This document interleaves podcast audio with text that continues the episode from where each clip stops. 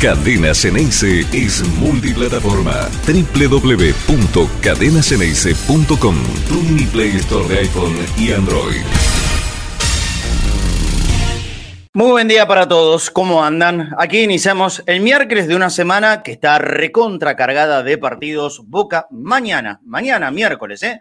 Juega en el nuevo gasómetro contra San Lorenzo y después el sábado volvemos a nuestra casa, a la bombonera para el partido contra Estudiantes de La Plata y empezó la era Almirón. Empezó ya con el primer equipo, los primeros entrenamientos, el de ayer me imagino que mucho de presentación, y hoy el formalismo de tener que parar un equipo, pero no para que siga haciendo más de lo mismo, metiendo mano, ya imponiendo presencia de lo que va a ser por lo menos toques de la característica Almirón.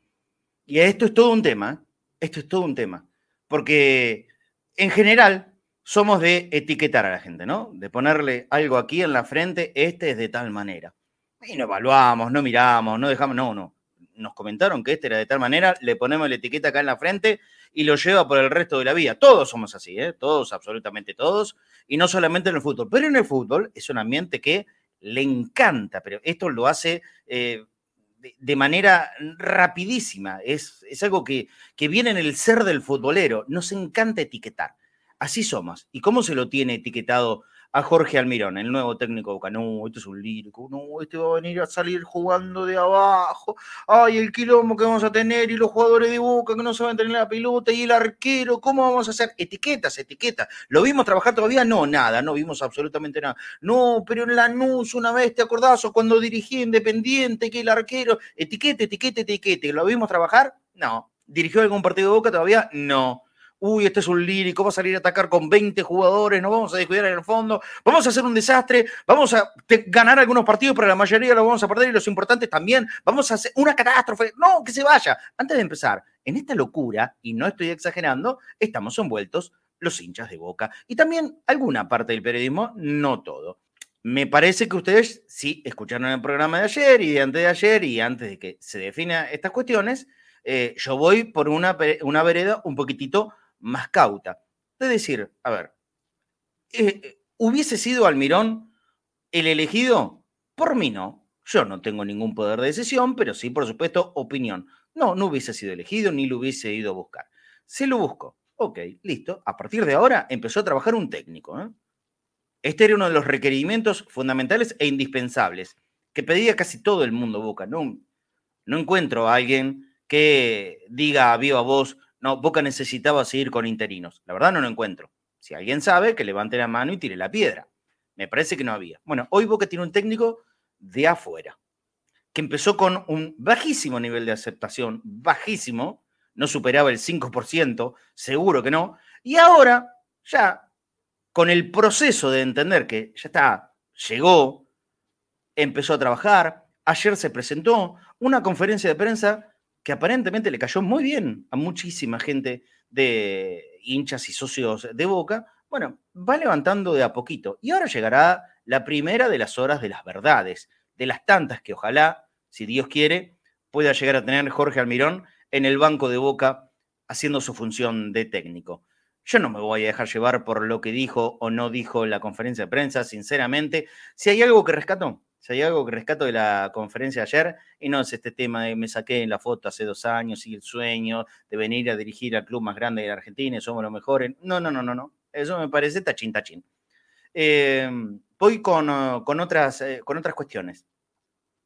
Y resalto una frase, una en particular. Creo que hay varias, como para sacar interesantes, pero una en particular que yo quiero destacar. ¿Cómo no vamos a poder jugar dos partidos por semana? No, no. Tenemos que estar preparados para jugar dos partidos por semana, como mínimo. En la medida de lo posible, cuando encontremos un equipo que nos guste, que nos conforme, vamos a jugar. Vamos a jugar con lo mejor que se pueda tener. Pero ¿cómo no vamos a poder jugar dos partidos por semana? Me encantó esa frase. Me encantó, porque es algo que me parece que tiene que ser casi una exigencia de todo el mundo. ¿Por qué abdicamos ante esta tiranía de los jugadores, no? No, para dos partidos por semana, ¿cuánto? Cuatro semanas, no, no puedo, no puedo, no puedo, no, no tengo que descansar. Recambio, recambio, recambio. No, para, ¿por qué? ¿Por qué? Si te preparas para eso. si te alimentás para eso, si descansás para eso, si trabajás para eso, si entrenás para eso, si jugás para eso, si te pegan, si te pagan para eso, ¿por qué no puedes jugar dos partidos por semana? No hablo de la exageración, tres todas las semanas consecutivas, no, tampoco es así. Esta semana, por ejemplo, bueno, va a estar repleta de partidos. Está la Copa Libertadores, sí, va a haber semanas que esté bastante completa de partidos. No es siempre así, no es todo el año así. Los jugadores en el fútbol argentino, de una buena vez y por todas, tienen que entender que tienen que estar preparados para la competencia permanente. Pasa en Europa, pasa acá cerquita nomás en Brasil, que tienen 400 campeonatos, y no me parece que se queje todo el mundo. Ahora, los jugadores argentinos no pueden admitir ni tolerar que se jueguen dos competencias. No, bueno, hay que acostumbrarse. Si encontramos un equipo que funcione, que le dé confiabilidad, que es lo que tanto estamos esperando, por lo menos yo, ¿por qué no poder repetirlo? Por supuesto, haciendo acepción de, jugadores suspendidos, sancionados, eh, alguna lesión eventual. Pero muchachos, estemos preparados para la competencia permanente. Esto es el fútbol, esto es el fútbol profesional. Les pagan para eso. Basta de chistar. Hace un ratito leí por ahí, uy, no me acuerdo de dónde lo leí, un tuit, que aparentemente, vaya a saber si estas cosas son verdades, ¿no? Pero aparentemente hubo un jugador que protestó o se quejó por algo. Desconozco qué. Ahora le vamos a preguntar a Fafi si, si conoce de esta versión. Y la respuesta del técnico Boca fue, acá no se queja nadie. Acá venimos a trabajar.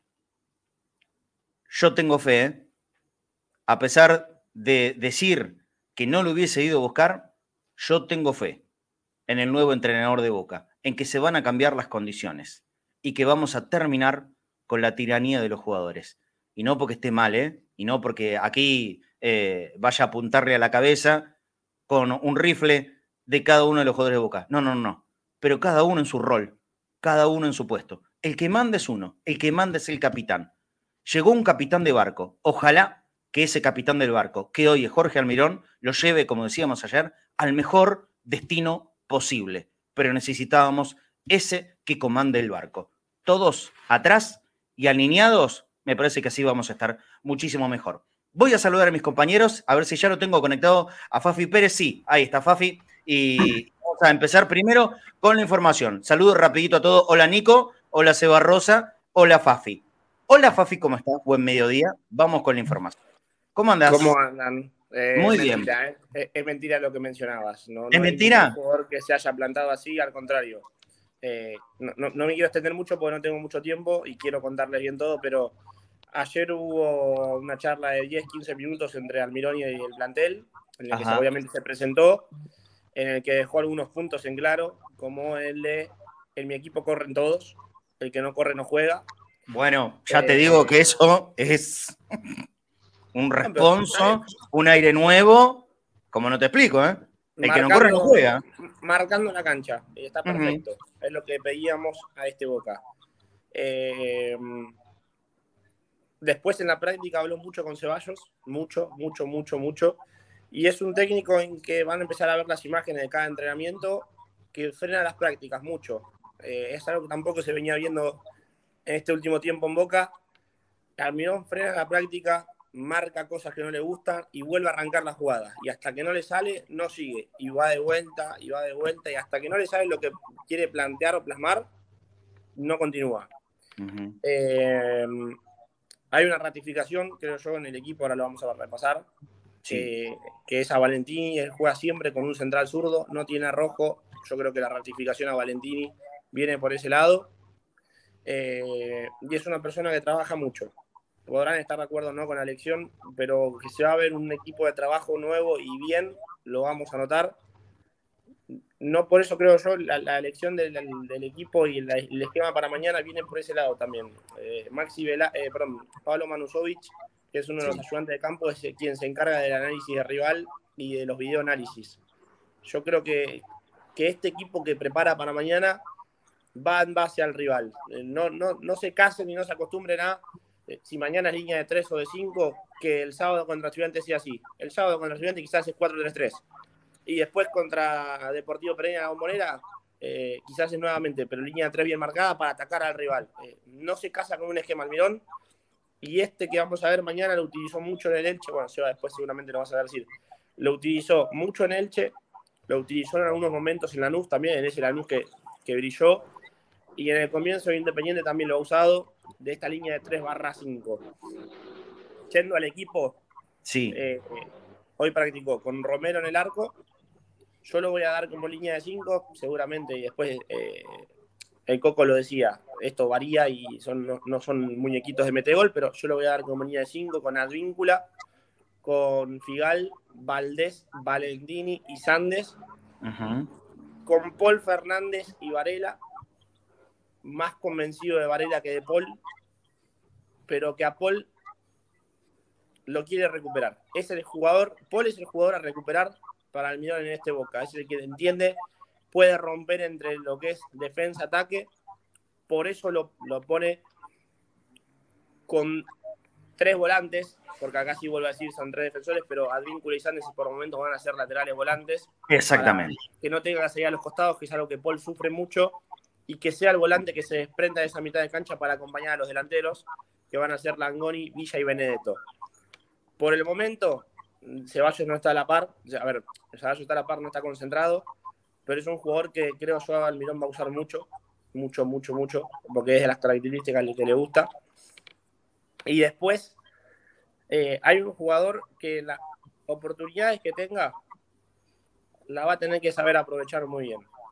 Porque vence el contrato a fin de año y porque ya se empieza a ver de reojo, no de este cuerpo técnico, sino de parte del Consejo de Fútbol, que es Oscar Romero. Ajá. Ajá. ¿Y en qué lugar del equipo entraría Oscar Romero, no? Porque me parece que si hay, sí hay alguna característica que lo, lo ha eh, mantenido y continuado Almirón es eh, no tener la idea de enganche. En realidad, Oscar jugó pocas veces de enganche.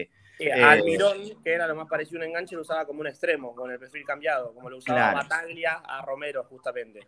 Sí, sí, sí. Otra velocidad, Y otra velocidad. claramente. Sí, ot- otro tipo de juego, otro tipo de juego. Bueno, listo, pe- pero me parece que lo más importante lo dijo Fafi. Aprovecho y, y saludo a Nico y a Seba. ¿Qué haces, Nico? Buen mediodía. ¿Cómo están todos? Muy bien. buen mediodía para todos, a los que nos escuchan a las 6, a las 12 y por supuesto a las 8 de la mañana. Eh, pragmatismo ofensivo, eh, resumiría lo que está proponiendo Almirón, que tiene poco tiempo de trabajo y necesita resultados inmediatos. Y es claro que esta es una oportunidad para reivindicarse, la que le da Boca, y que Boca también necesita reivindicarse. Son dos personas que han estado muy arriba, que están en un momento bajo y que tienen la oportunidad de darse revancha. Eh, la única desventaja, muchos partidos y poco tiempo de trabajo. Es el relanzamiento de la carrera para mí, para Almirón. Y, y el tipo viene convencido de que lo puede hacer. Hay mucha gente que ya cambió, ¿eh? ya cambió de opinión. Bueno, yo les diría, ahora tampoco se vayan para el otro extremo, ni se emocionen. Esperemos. Simplemente eso, esperemos cómo va trabajando. Sí, ya empezó hacer toques que para mí son importantes. Los saludo primero rapidito a Seba Rosa y vuelvo con Fafi para terminar la, la información del equipo. ¿Qué hace Seba? Buen mediodía. Se nos quedó pinchado. A ver, Seba, Seba. No, Ahí está. Eh, ahora sí, ¿No? ahora sí, ahora sí, ahora sí.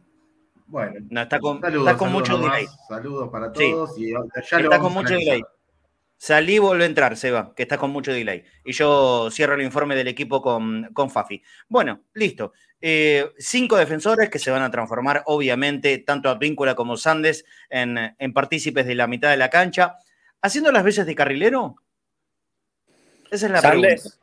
Sí, Sandes y Advíncula, los dos. Sí, sí, sí. Bueno, es más, eh, hay dos. La última vez que Boca formó con cinco defensores, Nico lo va, me lo va a buscar rápido ahí bien la formación porque ahora se me va a escapar, pero eh, fue el 4 de agosto del 2021, recordarán el Boca River en la cancha del del único La Plata, Copa Argentina.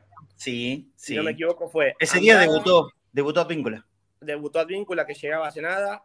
Eh, estuvo Cali, Licha López y Zambrano, Fabra, perdón, Sandes, ese día jugó Sandes, eso quería Ujú. marcar que jugaron los dos como carrileros ese día. Ujú. En la mitad de cancha creo que estaba, eh, ese día fue 5-3-2, con referen- en distinto a mañana que es un 4-2-3, eh, es un 5-2-3.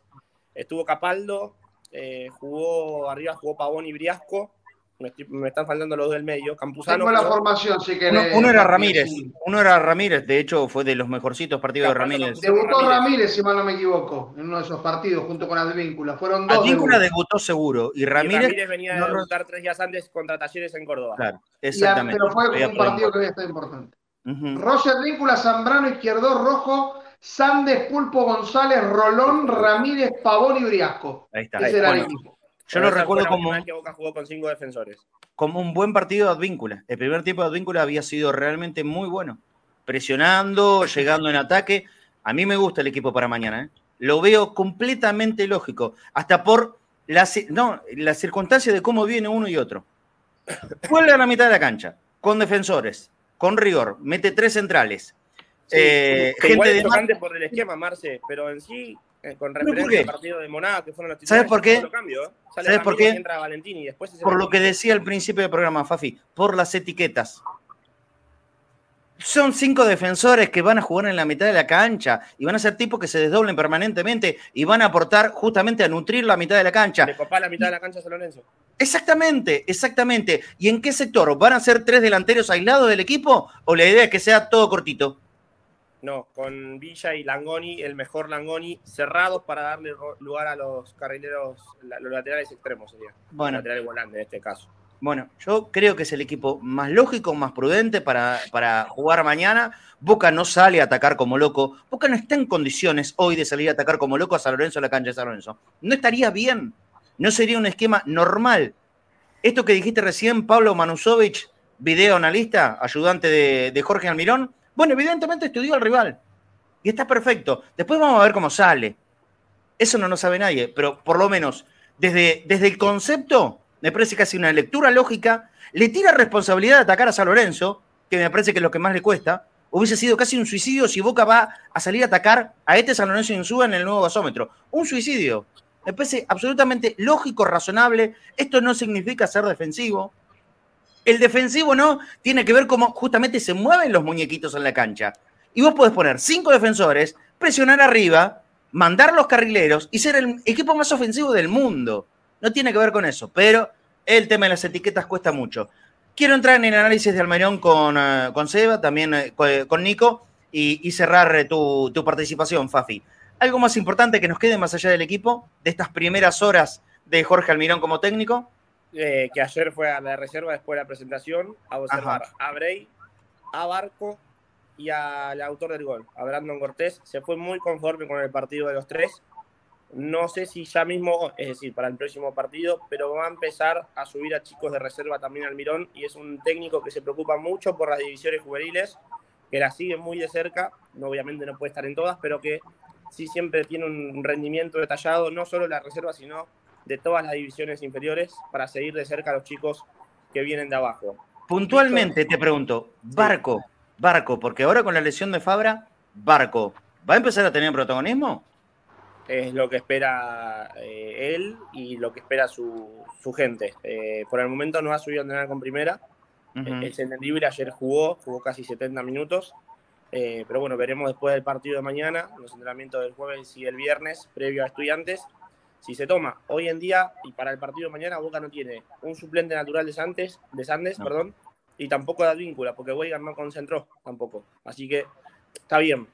En este en esa línea de 3 barra 5 mentirosa, puedes poner a Medina y a Ramírez que pueden hacer de, de volante tranquilamente y hacer ese Sí. lugar. Pero en sí, suplentes naturales no tienen. Lo último, otra buena noticia, porque una buena noticia es que Boca ya tiene técnico. La otra buena noticia, Boca juega mucho miércoles, domingo, eh, martes, eh, sábado y va a ir cambiando. Hay un hueco entre Rosario Central y Racing. Esa semana Boca no tiene fecha. Así es.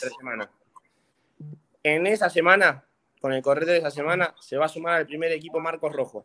Y eso es más que una buena noticia porque Boca Muy. recupera a un caudillo en la defensa, a alguien muy importante dentro del vestuario y obviamente a alguien que va a ser titular en este esquema con cinco defensores, con tres, con cuatro, porque Almirón siempre en todos sus equipos usó a un central zurdo de seis. No, no probó con, no sé, Figal que venía siendo de, seis. Así que por eso también la inclusión, y yo eh, destaco esto, la inclusión de Valentini en el equipo, creo que es lo más notorio en, este cambio, en este primer equipo que va a parar el técnico de Boca. Y, pensando en, en la función que mañana específicamente va a cumplir, cumplir Sandes, el Colo Barco me parece que le puede caer al dedillo, al dedillo. Ojalá, ojalá que se le dé la oportunidad ahora de una buena vez por todas. Chao, Fafi. Abrazo grande, gracias. Nos vemos. Contándonos las novedades del primer equipo que ha parado Jorge Almirón eh, esperando el partido de mañana. A mí me gusta, a mí me gusta. Le, le saco eh, mucho de conceptualmente lógico a lo que paró. Pero vamos a hablar de Jorge Almirón mucho más amplio todavía. Vamos a conocer al técnico Boca, trabajos anteriores, eh, los antecedentes, sus movimientos, cómo hizo, cómo hizo jugar al resto de los equipos anteriores. A partir de ahora es una historia nueva. Por supuesto que sí. Pero para contarnos de todo eso y más, está nuestro amigo Seba Rosa, arroba corta y al pie 11 en todas sus redes sociales. ¿Qué hace Seba, querido? Buen mediodía. Buenas. ¿Ahora me escuchan bien? Ahora te vemos y te escuchamos. Buenísimo. sí. Cerré un montón de pestañas también. Tenía un montón de cosas de laburo abiertas, por ahí trababa todo. Eh, bueno, vamos a charlar de Almirón. Eh, yo, digamos, una de mis ideas, les voy a hacer un repaso de formaciones, de cómo formó en distintos equipos, Dale. para mostrarles la flexibilidad táctica que suele tener Almi- Almirón de, respecto a los sistemas. Pero yo, eh, antes, digamos, voy a empezar y cerrar con esto, porque es- eh, siempre insisto con estas cuestiones. A mí que un equipo, si yo, me- si yo pregunto cómo juega tal equipo y me dicen 4-3-3, a mí no me dice nada. ¿Sí? Jugó el otro día Atlético Tucumán 4-3-3 y creo que Pusineri con Guardiola tienen muy poco que ver. ¿sí? Eh, y juegan los dos 4-3-3. Y a mí Claro. no me dice nada que, digo, hay- te- hay- se puede jugar 4-3-3, todo metido atrás y saliendo rápido, y se puede jugar 4-3-3. Atacando como loco. En Ese Boca ataque- jugaron 2-4-3-3, el de Ibarra y el de Ron, y eran totalmente distintos como se movían los Claro, jugadores. o incluso, si te agarro, digo, los dos grandes técnicos emblema del 4-3-3 actuales, podríamos pensar en Guardiola y en Klopp. Ujú. Y creo que nadie se le ocurriría, digamos, todos sabemos cuando ponemos un equipo de Guardiola, que ese equipo es de Guardiola. Y todos sabemos cuando ponemos un equipo de Klopp, que es de Klopp. Y no nos confundiríamos nunca uno con el otro. Y los dos juegan siempre 4-3-3, con sus variantes y cosas, pero digo, en ese sentido, a mí los números no, no son lo único que me, me dice algo sobre el equipo. Yo Total. pregunto antes, ¿dónde presiona? ¿Cómo, cua- ¿Qué quiere hacer con la pelota? ¿Qué conceptos maneja? ¿Qué roles tienen sus volantes? Digo, Esto que charlábamos recién, eh, Seba, ¿viste? Porque es así. Ante el primer equipo ya salieron los críticos. Uy, cinco defensores. ¿Y? ¿Y? Bueno, ¿cuál hoy, es el por problema? ejemplo, estudiantes, si vieron a estudiantes, no, eh, la verdad que no. estudiantes juega con tres en el fondo. Con Independiente, la vos. organización. ¿Cómo? El Contra partido con Independiente, lo que hizo Eduardo Domínguez. Sí, viene jugando, Domínguez viene jugando en estudiantes con tres en el fondo. 3 barra 5, ¿no? Eh, Sí, y sin embargo, cuando tiene la pelota, la distribución en el campo no es tan distinta a la de River. ¿Sí? Cuando Enzo Pérez se tira atrás en River para salir jugando, hace casi un tercer central, suelta los dos laterales en la misma posición, los volantes de River se paran como se paran los dos que juegan atrás del 9, digamos. A veces no hay tanta diferencia entre, entre sistemas, sino entre qué propones con la pelota. Pero vamos a empezar con los sistemas igual. Dale. Para mostrar una cuestión, vamos a hacer un pequeño recorrido. Eh, Arranqué en Godoy Cruz, que es desde que empezó a dirigir en primera división. ¿Qué año? Esto es 2013, 2013-14. Ujú. O sea que estamos En- en, la primera década de, de Almirón como técnico de primera, ¿no? Sí, Conocido él lo en realidad arranca a dirigir en 2008-2009, si no me equivoco. En Dorado pasa a Defensa y Justicia en la, eh, en la B. Veracruz, Correcaminos. y Defensa, defensa de vuelta. 2013, Tijuana en 2013 en primera en México y ya llega en 2013-14 a Godoy Cruz. Y es su primera experiencia en primera en Argentina. Y les voy a mostrar, en Godoy Cruz un, un semestre que jugaba un poco así, ¿no? Sigali, Sánchez y Grimi en el fondo. Y acá las cuestiones, ¿no? San Román de, de- de carrilero era un 3-5-2, pero ¿qué pasa? San Román es 4 y José Luis Fernández, que era el carrilero por izquierda, no es 3. Es volante. No, Entonces, volante y Grimi, ofensivo por que izquierda. era el- y Grimi, que era el zaguero izquierdo, es, es lateral. O sea, de a ratos este equipo podía retroceder San Román y armar línea de 4. Con, el mismo, con los mismos jugadores en el mismo partido. Ujú. Pero más o menos jugaba así. Interesante esto, ya vamos a ver que varias veces pone volantes a jugar, digamos, cuando juega con tres en el fondo, muchas veces pone volantes de mucho recorrido, no solo laterales reconvertidos. Como mañana. Un 5, que es Lertora, más posicional, un 5 más eh, firme, sí, también jugó el Torito Rodríguez en esa, en esa posición. Castellani, que jugaba, digamos, de a rato jugaba Castellani de doble 5 con Lertora y Aquino adelante, y de a rato jugaban Zucchi y Castellani a los costados de Lertora. Un Suki Sí. que la rompía toda en Godecruz, ¿eh? Claro, pero ese triángulo, digo, podía ser 1-2 o 2-1. Sí. Tanto Suki como Castellani de ese Godoy Cruz fue lo que motivó que después llegaran a Boca. Sí.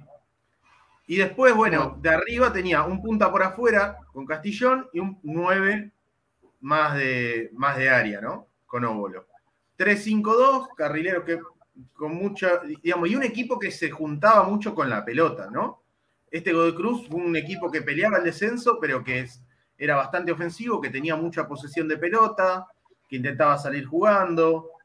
Eh, si vemos el mediocampo del equipo, son todos jugadores con buen pie, ¿sí? Aquino, Sí, sí. Lertora, Azuki, Castellani, todos jugadores que se, se centran en jugar bien con la pelota Sí, sí. tener buen pase.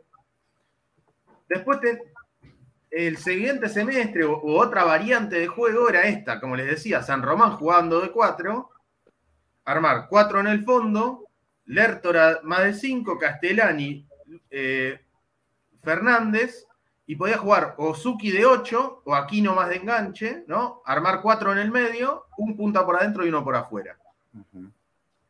De ahí se fue Independiente. Y en Independiente también hizo distintos esquemas. Uno, por ejemplo, esto estuve bu- buscando equipos. Este era un equipo que plantó un día, ¿sí? Tres en el fondo, estuvo Ojeda, Tula y Cuesta. También estuvo Figal. Lo tuvo a Figal en Independiente. Sí, y jugaba de, jugó en esa línea de tres. ¿Sabe que lo que Jugó a es? veces en línea de tres y a veces en línea de cuatro. ¿sí? También lo hizo con Holland, conoce a la perfección la, la posición. Sí, sí. Después tenemos Breitenbruch y Villalba en los- de carrileros. Ahí sí tenemos dos laterales, digamos, pasados a, volante. De cinco, Veloc, como más posicional, po- estuvo Vidal. Después llegó Jesús Méndez, ¿sí? Y el doble cinco era Mancuello, que llegó a un nivel bárbaro con, con Almirón. Fue un muy destacado nivel de Mancuello. Y traje esta formación en particular porque cuando tuvo a Montenegro, si bien no, no terminan una buena relación eh, Almirón y Montenegro, cuando estuvo Montenegro en el equipo lo puso de enganche. Y jugaba con Riaño o con Albertengo o con Penco de 9. Incluso ha jugado con Lucero o Lucero Riaño y Montenegro detrás de ellos. Rolfi eh, ha sabido tener características de medio punta, ¿no? Un, un enganche muy vertical, no tanto de manejo. Sí, sí. Pero bueno, digo, pensar que pudo haber jugado con enganche algunas veces, Claro. cuando tuvo a Aquino o a Montenegro, cuando se va a Montenegro, o sea, él no termina bien esa relación ese semestre cuando él llega con Montenegro, se va a Montenegro y el siguiente semestre pasa a jugar, llega Toledo y Tagliafico al rojo, sí. entonces juegan Figal y Cuesta, o Victorino Cuesta, o Victorino Figal. Figal a veces jugó de zaguero por izquierda o por derecha, digamos, tiene esa adaptación, ¿no? Jugaba Toledo, Tagliafico. El doble 5 era Mancuello Méndez. O sea, pensemos en un doble 5, Jesús Méndez como el, el jugador de más de, más de marca de, de ese doble 5, digamos. Y no le sobraba, ¿eh? Para nada. Eh, y, y claro, un jugador que se centra otra vez. Primordial el pase antes que la recuperación. Total, sí. Eh, Pisano, Martín Benítez y Piscini, atrás del punta, que era Albertengo. Podría jugar también, como digo, Riaño. Pero un 4-2-3-1 ya, ya fue armando. Eh, barra 4-4-2, digamos, depende, digamos, Benítez no era delantero, pero a veces podía jugar Lucero en vez de Benítez, por ejemplo. Eh, pero siempre con Pisano y Piscini más bien abiertos. En Lanús llegó al equipo de Guillermo, el equipo ya estaba armado para un 4-3-3 y él le da continuidad a esa idea. Quizás Guillermo, me parece, es un técnico un poco más directo que Almirón.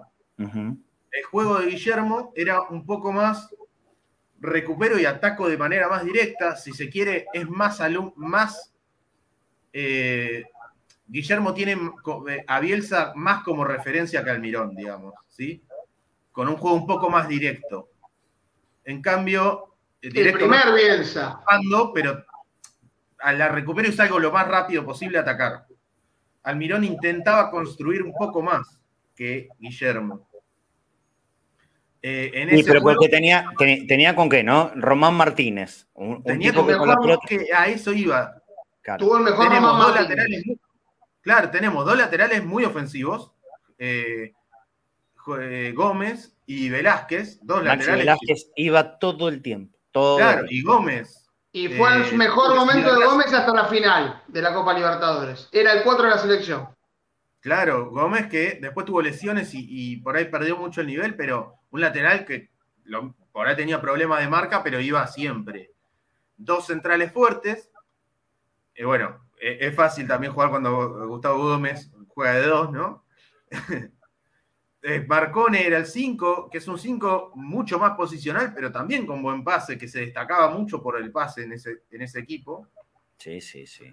Tenemos a Román Martínez, en el primer semestre lo tuvo, o en el primer año que estuvo, lo tuvo Almirón, y lo, que jugaba mucho de, interior por izquierda, ¿sí? Y cuando se fue Almirón, lo ponía mucho a Pasquini, por ejemplo. Eh, sí, muchas veces vamos a ver un jugador zurdo en la izquierda, así como en el central vamos a ver mucho central zurdo, mucho interior zurdo por izquierda, para que lo pensemos, si puede llegar a ser eh, Romero Ramírez, quizás, si eh, en, cuando arma un esquema de tres, muchas veces. O Pallero. O Pallero. No, pero Pallero es derecho. No es sur. Bueno, está bien. Me parece que es derecho. Este es el equipo que, ganó 4 a 0 San Lorenzo, ¿no? Lo, mejor que, perdón, perdón, lo mejor que hemos visto de Boca, ratitos buenos de Pallero, fue cuando jugó por la izquierda. Yo me acuerdo justamente partido contra Lanús. en la izquierda. Después con River jugó, jugó para el medio, tapándolo a uy, se me fue el, capitán de River, la pucha, se me fue el nombre. Que, jugó, jugó, ahí eh, Pallero en el, clásico. Contra Enzo Pérez, digamos. Enzo Pérez, ahí está, iba a decir Fernández. Enzo Pérez, contra Enzo Pérez, pero eh, yo creo que el mejor partido, el mejor rato de Pallero fue justamente jugando por la izquierda. Por eso te digo, jugando esa posición. Cínico. Sí, Decía, eh, supongo que el perro está de acuerdo conmigo, pero es el equipo que le ganó 4 a 0 a San Lorenzo, ¿no? Esa formación.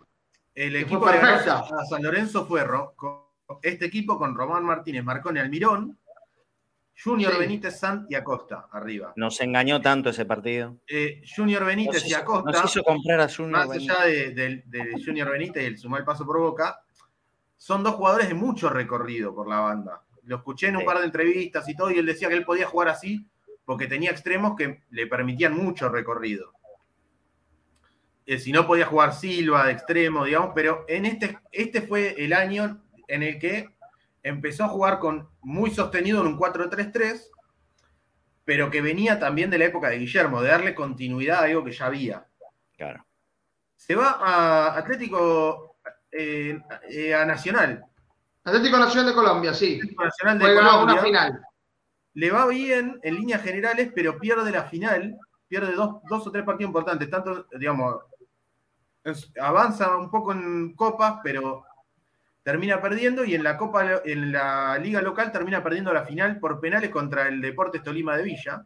Este es el Nacional post campeón de América, ¿no es cierto? Sí, sí, ya no era el campeón de América. Se fíjate que había muy pocos de los jugadores que, digamos, casi no tienen jugadores del campeón de América en este equipo. Y ya vemos otra vez cuatro en el fondo, con laterales que pasan mucho. Eh, Palacios, eh, digo, es un jugador que ha llegado a tocar selección. Campuzano era el 5 de ese equipo. ¿Puede volver? Eh, tengo Pregunto, porque es una opción. rescindir en, en, Turquía para irse a Brasil. Habría que preguntarle a Papi. Que podía estar la opción ahí, porque él lo conoce a Campuzano. Y después tenemos cuatro por delante, pero que estos cuatro es casi un 4-3-3. Digo, Lucumí y Lenis. Lenis lo pueden conocer por el fútbol argentino. Reinaldo Lenis eh, jugó en Argentino Junior, por ejemplo, en Banfield. Un tipo bastante grandote y muy rápido. ¿Sí? Dos, jugadores muy rápidos por afuera, Castellani con Ramírez, y acá lo mismo, Castellani de a veces jugaba más cerca de Campuzano, eh, y a veces jugaba en, línea con el otro interior, y Dairo Moreno de delantero. El de Colón, ¿no? Dairo eh, Moreno jugó en Colón, tengo entendido, un par de partidos, una temporada. y yo no tengo mucho del fútbol colombiano, jugó mucho del fútbol mexicano también, ha llegado a selección. ¿sí? Eh, después llega San Lorenzo y empezamos a ver que se repite que en los últimos equipos sí jugó más 4-3-3. Lanús, Atlético Nacional, San Lorenzo, en San Lorenzo jugaba mucho con Herrera, Colochini y Rodríguez. Acá le quedó muy lenta la defensa. Cuando era con Colochini y, y Gonzalo Rodríguez.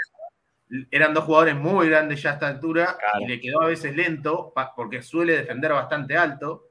Entonces le quedaban un poco eh, lentos para el juego que él proponía. Un lateral izquierdo podía ser Pérez o, uno de los, digamos, o Salazar. Loaiza era el 5, un 5 otra vez, con buen pie. Se llevó a Román Martínez, llegó Castellani, ¿sí? entonces Castellani y Román Martínez eran los interiores. Fertoli a Salazar, un jugador rápido por afuera. Del otro lado era Barrios o era Reñero, que hoy lo, tenemos más como delantero, pero que arrancó jugando medio desde la banda, pero llegando en diagonal al área. hoy, hoy es delantero suplente en Racing. Claro pero que en esa época lo usaba mucho como extremo, pero como un extremo mentiroso, porque arrancaba la banda, pero terminaba en el área, dejándole el lugar al lateral. Pero en San Lorenzo también jugó mucho con cinco en el fondo, jugaba con Peruzzi por ahí de carrilero, Colochini, Rodríguez y Senesio, Ferrari, Rojas, Gabriel Rojas era el, carrilero izquierdo, Loaiza era el 5, Castellani casi un doble 5, y arriba casi con tres. Digo, esto se puede parecer más al equipo que nos acaba de dar Fafi. Con Fertoli y Salazar, con un 9 como Blandi o Reñero y con Bota.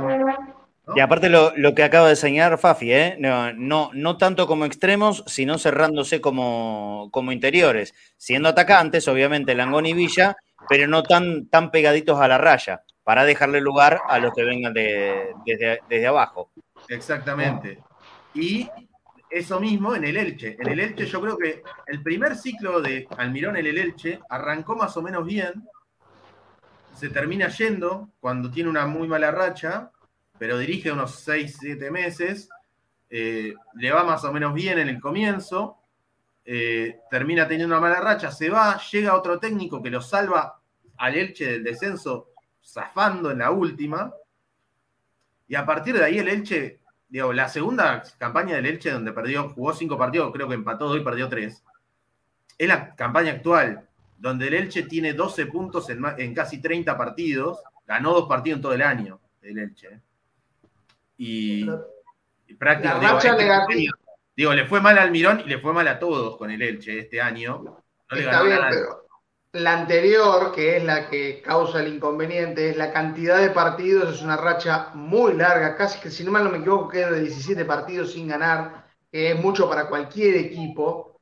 Eh, está bien que el Elche eh, eh, no es un equipo que normalmente se establezca en primera, normalmente juega en la segunda división y tiene que jugar con equipos muy grandes, de mucha velocidad, y mucha calidad, que hace que los planteos tácticos ofensivos de Almirón a lo mejor no, no resultaran como él lo deseara. Y creo que a BKC se le va a pasar lo mismo ahora que es entrenador allí. Sí, igual, pero fíjate que esta diferencia, digo, por ejemplo, decía, lo leía Pancho, que analizaba y dice, los primeros partidos de Almirón en el Elche, incluso este año que el Elche perdió todo, digamos, perdió con BKC, con, Elche, con Almirón, con todos los que lo dijeron cinco técnicos en siete meses.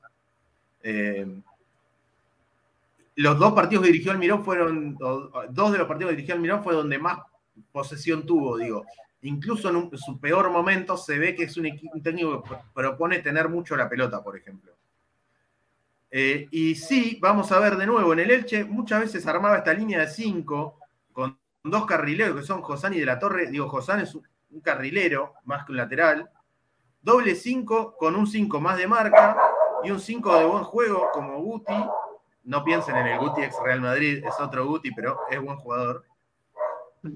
Y Tete Morente, yo este Elche lo vi mucho, jugaba con Tete Morente y Pere Milla, que son dos mediapuntas mucho más, digo, más parecido a Romero que a Villa, si se entiende.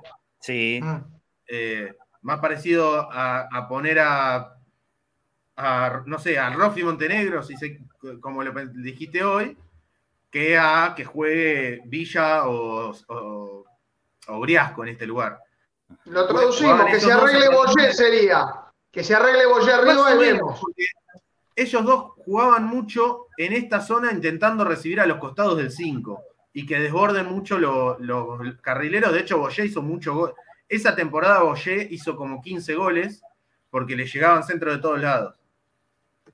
Y bueno, y después vuelve a Lanús y vuelve al 4-3-3 con eh, González, Sandy Acosta arriba, eh, Ángel González, ¿sí?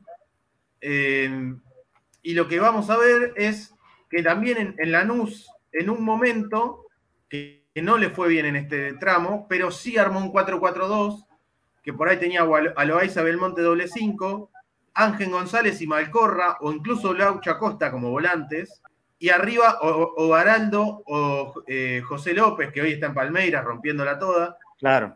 Es- es- esa es la, la gran aparición de José López, ese momento. Claro, la gran aparición de. López con San arriba.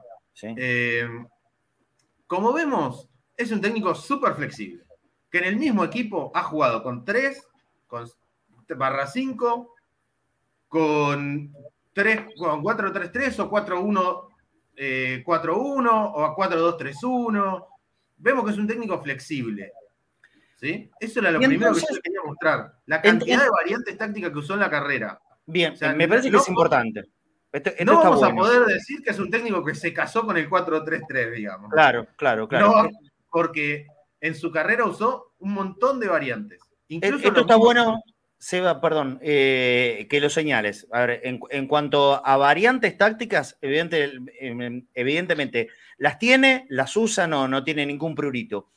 ¿Cuál es el patrón que repite Ojo, en todos los equipos? Claro, eso, a eso iba. Pero ojo, puede ser que, se, que él juegue todos los partidos de acá en adelante 4-3-3, ¿eh? No lo sé. Pero lo que quiero decir es que si hace eso porque está convencido que es la idea, no porque él pone el sistema por arriba de los jugadores. Bueno, ayer, Pero- ayer declaró, ayer declaró y fue muy claro, ¿eh? Eh, él se adaptaba también a los jugadores. No es que, que iba a, a superponer su idea o cómo Claro, le gusta jugar. con un esquema Claro, eh, que pone- ponen el esquema y dicen, con el plantel que tengo, los puedo, en este esquema entran así. Hay otros Por lo que menos, a los desde la declaración- el esquema. desde la declaración dijo lo contrario. Dijo que él, él se ve- lo va trabajando y se va adaptando de acuerdo a la característica de los jugadores. Después veremos Claro, cómo- por eso. Ojo, Cínico. Sí, una consulta. Eh, estamos viendo mucho la- la- las ideas, el pragmatismo ofensivo. Yo todo esto lo, lo entiendo y he estado observando con detalle, la sobre todo la primera etapa de Lanús, la segunda etapa de Lanús, y a mí me tocó en algún momento estar en ese San Lorenzo que, que es como el comienzo del declive de la, de la carrera del Mirón. Eh, ¿Cuánto tiempo de trabajo y de estudio con los jugadores requiere un técnico como Almirón para poder realizar todo este pragmatismo, estos cambios de esquema, todas la- las jugadas de, las jugadas de pelota parada y de circulación de pelota que requiere? Es decir, ¿cuánto tiempo tiene como para darle las famosas herramientas? Y es que eso, a ver, yo creo que no hay una respuesta exacta. Yo tampoco creo que se necesite necesariamente más tiempo para jugar 4-3-3 que 4-4-2, ¿sí? Eh, para mí, o sea, con más tiempo en general trabajás, tenés más tiempo de trabajo y más cosa. posibilidades de que tu mensaje llegue. Pero hay, veces que el técnico lo hace llegar y en dos días le cambia la cabeza y hay veces que tarda un montón. Y eso no, no- no creo que tenga que ver necesariamente con cuál es la propuesta del técnico. Hay técnicos que desde el primer día se nota el cambio tanto por lo ofensivo o por lo defensivo, digamos, o- y hay técnicos que, le, que, digamos, y por ahí el mismo técnico con distintos equipos, a veces lo hacen, lo, lo, logra muy rápido y con otro tarda. No hay una respuesta bueno, si juega 4-3-3 va a tardar un mes, si juega 4-4-2 va a tardar una semana, y si juega. Me parece. Puede darse un cambio inmediato, lo que me está diciendo, que existe esa posibilidad. Tiene que ver con cuánto el técnico con los jugadores se entiendan con facilidad. Si se entienden fácil, si, de entrada entienden lo que el técnico les está proponiendo, lo van a agarrar rápido, si no, va a tardar más. Lógico. Eh, me parece que es mucho más cualitativo que cuantitativo. No se puede estimar en tiempos de trabajo. Se estima, se tiene que estimar en qué conexión va a haber entre el técnico y los jugadores. Y no lo podemos saber hasta que no se encuentren y trabajen juntos. Bueno, bien, Seba, la, pregunta que te había hecho hace un ratito. Mirá, te traje algunos puntitos. Primero, centralidad en la pelota. Estuve escuchando entrevistas. Le preguntaron, por ejemplo, por Riquelme. Y él decía, bueno, obviamente, porque él tiene un vínculo con la Volpe. Él eh, trabajó con la Volpe en México, ¿sí? Entonces le preguntan por las declaraciones del payaso de la Volpe eh, sobre Riquelme. ¿Qué opinas de la Volpe, Seba? ¿Cómo? ¿Qué opinas de la eh, Volpe? Mirá, payaso lo mejor, lo mejor que puedo decir. así que lo vamos a dejar ahí. Hay que hacer mucho para hacer enojar a mi viejo y la Volpe lo ha logrado. Tuvimos que comprarle un punching ball con la foto de la Volpe para que descargara. Y es el tipo más, tranquilo que yo conozco en el mundo. Pero más allá, digo, de que nos caiga mal la golpe, digo, Almirón tuvo un comienzo de trabajo eh, vinculado a la golpe, entonces rescata muchas cosas del trabajo de él en México y eh, le preguntan por él como persona que aprendió cosas de la golpe, qué piensa de Riquelme, él dice, lo importante de Riquelme con la pelota, digamos, lo destaca como jugador más allá de lo táctico, y le preguntan, ¿y sin la pelota? Y él dice, bueno, primero, sin la pelota todos se posicionan. Obviamente no le vas a pedir a Riquelme que corra para atrás, lo mismo le pedís a otros jugadores, pero todos se posicionan más o menos en un lugar para inquietar al rival, pero es muy clave, dice, él contaba que le, tocó jugar contra Riquelme una vuelta dirigiendo a Lanús, y no, a Godoy Cruz, y él dice, por más que no, vos sabías que Riquelme no iba a quitar la pelota, pero si vos la perdías en el medio, se la daban a Riquelme y, te, y, ya tu equipo, si estaba mal parado contra Riquelme, era un problema. O sea, mentalmente para nosotros, era digamos, defensivamente Riquelme aportaba algo que no es táctico. Es el cagazo de los rivales a perderla. ¿Se entiende? Digamos, él estaba. Piensa en el jugador de manera más integral, digamos, no solo en el sistema táctico. Y él, cuando le preguntan qué hace sin la pelota, hay que recuperarla rápido para poder tenerla de nuevo, digamos. Es un técnico que no quiere, bueno, nos replegamos, así ganamos espacio para correr. Quiere tener la pelota. ¿Va la presión muy arriba, en general? No creo que en bloque alto, creo que en un bloque medio, me imagino. Ajá. Sobre todo al comienzo, eh, me parece que va a ser bloque medio. No creo que salga a apretar por ejemplo, en este partido no creo que mande a los tres a Langoni, si juega con este 5-3-2-3, digamos, no creo que mande a Langoni, Benedetto y Villa a presionar sobre los tres centrales bien, bien arriba. No creo que para este partido. Priorista característica de los jugadores, lo que dijimos. El esquema se va a adaptar a lo que a los jugadores de Boca. Yo acá advierto, Boca tiene un plantel armado para jugar 4-3-3, porque sus últimos técnicos vienen jugando así y trajeron jugadores de esa característica. Sí. Entonces no me sorprendería que juegue varias veces con ese esquema, porque el plantel de Boca está medianamente armado para eso. Eh, salida del fondo, yo creo que acá hay mucho mito. Uy, total. Uy, una locura generada con mucho, esto. Mucho mito. vamos a pelear ahora? Te estoy listo. Primer mito. Primer mito. Sí que el tema del uso del arquero, todos los equipos usan al arquero, en Boca con Ibarra jugaba mucho con, digamos, le, pasaba mucho la pelota a Romero. El tema es que para usar al arquero te lo tienen que presionar, ¿sí? Vos usás al arquero cuando te salen a presionar. A Boca no lo presionan en general. Entonces no necesita usar al arquero porque no lo están presionando. ¿Sí? Punto dos de, de los mitos. Sí estuve viendo una entrevista de hace un año que le hacen Inés Espiena a Almirón y en un momento le preguntan, ¿cuántas salidas del fondo tenés? Como si fuese que él tiene 100, 100 salidas y le dice, ahora hacemos la 97. Y, y ya todos saben que la 97 es esto y van y hacen eso. No, es- eso fue hacia fútbol americano, ¿sí? Sí, no, no. pero no pasa en el fútbol. Y él, sí- él se rió en esa entrevista y dijo, no, no funciona así, dice. Yo en la semana, él mostraba salidas, él mostraba jugadas del equipo, eh, de, de sus equipos con, con imágenes y video, y él explicaba cómo eran las salidas, por ejemplo. Y él dice, a ver, nosotros en la semana vemos al rival, vemos cómo presiona, y depende cómo presiona el rival, qué planteamos para salir del fondo. No es lo mismo si me presionan con dos, que con tres, que con cuatro y vamos a pensar formas de intentar salir, que si nos vienen a buscar, si nos vienen a presionar, atraer para ganar espacio atrás. O sea, si nos viene a buscar el 8, recibir atrás del 8. Ahora, y, y generar superioridad numérica, ¿no? Ahora, él dice, no es que tenemos 20 salidas y tenemos estudiado eso, 20 salidas y yo le digo, "Sa- hagan la 17, hagan la 14. No funciona así, eso lo resuelve el jugador en la cancha. También dijo, digamos, y- mostró jugadas donde él, en el Elche, lo salía jugando en campo de Alavés, el rival lo presionaba todo, digamos, los, los dos centrales estaban en mitad de cancha. Y todo el rival presionaba cuando iba a sacar el arquero. ¿Y dónde sacaba el arquero? Al pelotazo al 9 que, que se la peine a uno de los dos mediapunta que llegaban a la espalda. El miedo de todo esto, de, de mucha gente, creo que se basa en las macanas que se mandan los jugadores, porque yo no puedo pensar que haya un técnico que lo lleve a casi el linchamiento del jugador diciéndole, vos tenés que salir de abajo tercamente, no importa que te vengan a presionar, que estés a punto de perderla, seguís saliendo de abajo. No, yo me imagino Hacer. que cualquier técnico normal, normal en el mundo le dice. Muchachos, si te complica... Los fantasmas que hay con la salida del fondo con Milito, y Milito es el primero que dice, Gaby Milito, es el primero que dice que uno intenta salir de jugando del fondo para generar una salida limpia que ayuda a generar mejor juego. Digamos, si vos salís limpio de atrás hacia el medio y llegás limpio al medio, ya solucionaste un problema para los volantes. Lo que, lo que Yo- empieza ordenado generalmente tiene más chance de terminar ordenado.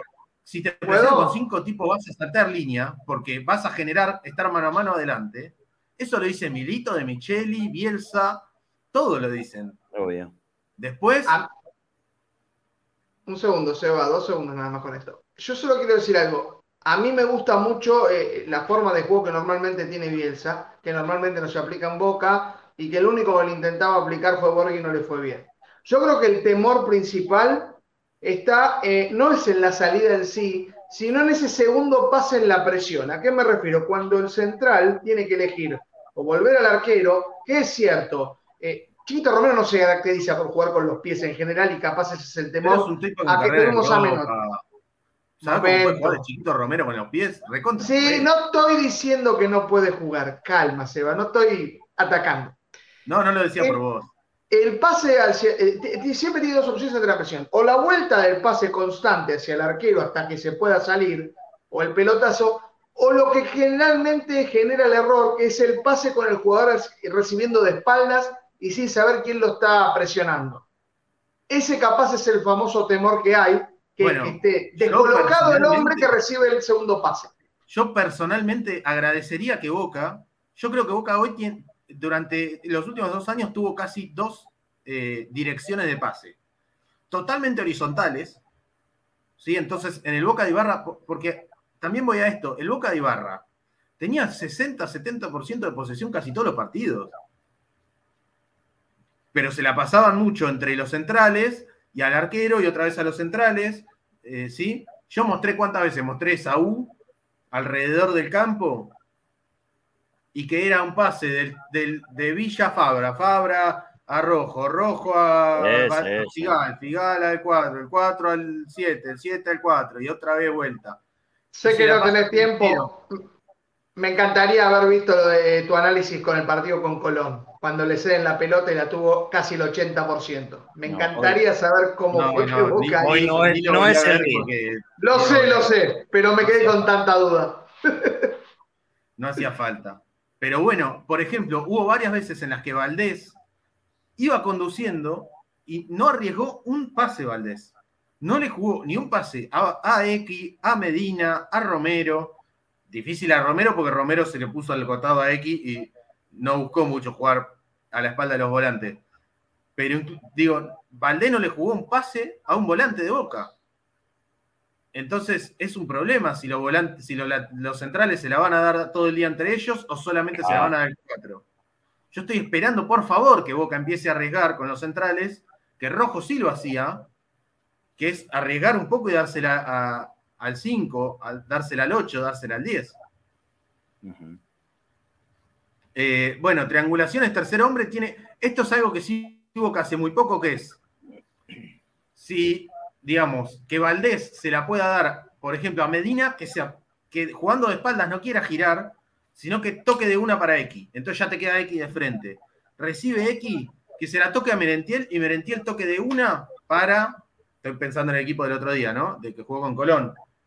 Merentiel se apoya de una con Romero, entonces Romero queda de frente, digamos. Si no puedes llegar directo de X a Romero, lo que haces es ir hacia adelante para que vaya un poquito hacia atrás. Eh, es un técnico que siempre prioriza ataque por las bandas. Lo que vimos siempre fue laterales muy ofensivos, carrileros muy ofensivos y muchas veces jugar con extremos, o sea, mucho ataque por las bandas. Y lo escuché en entrevistas plantear que cuando tenés jugadores muy importantes, tipo, digo, estoy pensando en Villa, Langoni, Ceballos, jugadores que destacan en ese mano a mano, lo que tenés que hacer, por ejemplo, jugar mucho por izquierda, llevar a todo el rival a que te presione, sacarlo en dos o tres jugadas, en dos o tres toques, sacarla a la derecha y que quede el 7 mano a mano. Claro. Será por eso la, charla que, nos señalaba Fafi con, con Changuito Ceballos, porque ahí tenés justamente la característica ¿no? de un tipo que busca, que busque, que se hace, que se hace potente en el mano a mano, justamente. Desde la gambeta y desde la velocidad. Así que yo qué me imagino, como para ir cerrando esto, me imagino estas tres posibilidades de juegos en Boca. Creo que va a pasar más o menos por acá. A ver. Una es 4-3-3. ¿Qué pequeñas variantes podemos encontrar del 4-3-3 que veníamos viendo al que puede traer Almirón? Primero, yo, a mí nunca me convenció en este 4-3-3 que venía teniendo Boca el rol de los volantes. Yo creo que Paul me parece, a mí Paul como jugador me parece un jugador muy inteligente y a mí me gusta mucho. Y creo que tiene muchos recursos para jugar de, volante. Pienso en Román Martínez, por ejemplo, y Paul me parece mucho mejor jugador. Eh, y lo usó mucho, ¿sí? O Castellani, ¿sí? Tipo de volantes que los usó mucho Suki y pueden ser el estilo de Paul o Medina incluso en este lugar. Eh, una cuestión es que en la salida es posible, digamos, que tengamos a los centrales un poquito más abiertos de los que veníamos viendo y a los laterales un poco más altos. ¿Se acuerdan que yo muchas veces les mostraba que, que los laterales no subían tanto cuando la tenía Boca en salida? mil veces. Se quedaban los dos laterales. El desafío, yo creo que por ahí vamos los laterales más altos para que se cierren Langón y Villa, o, o Ceballos, o Briasco, el que esté acá. Hasta Romero puede llegar a jugar acá eh, sí, y mucho peso en la salida con Varela, intentando generar esto. Varela a Romero para que se apoye, o Sandes a Villa para que toque de acá, o Romero para Benedetto para que se apoye a Villa. Mucho ese tipo de triangulación. Otra opción es que juegue con los cuatro del fondo, Varela con Paul o X, casi en un doble 5, tres, jugadores atrás de un 9. Eh, esto lo ha hecho, por ejemplo, mucho en Independiente. ¿Con qué? Que en estos tres lo que termina pasando es que los laterales pasan mucho y estos tres ataquen mucho más por adentro, vayan en diagonales hacia adentro. De hecho, usa muchas veces el extremo a pierna cambiada para que vaya para adentro. Y la otra es la que, la que nos dijo Fafi que es posible para este miércoles. Tiene mucha lógica este esquema, es esto sería igualar el esquema de San Lorenzo. San Lorenzo juega así, con línea de 5, con dos volantes, con tres adelante. Y esto sería igualar el esquema de San Lorenzo en toda la cancha. Y si vos le igualás ese esquema, lo lógico es que Villa Benedetto Langoni contra los tres defensores de San Lorenzo saquen ventaja. Eh, y que no le pase lo que le pasó a Ibarra en, en el último partido en cancha de San Lorenzo, que es que le hacían el 2-1 por afuera todo el tiempo, ¿se acuerdan? Mañana en San Lorenzo eh, va a jugar Leguizamón. Este pibe eh, que, que es tan veloz y, y- y- y que va y que a eso le suma la habilidad. También, al tener tanto defensor puro, ¿no? Mañana, porque tenés a Víncula, tenés a Sandes, a Valentini, a Valdés, a Figal. Es también una protección lo que se busca. Ante un defensor veloz y hábil, ese que le metió goles a Atlético Tucumán, como para que la gente lo tenga en referencia.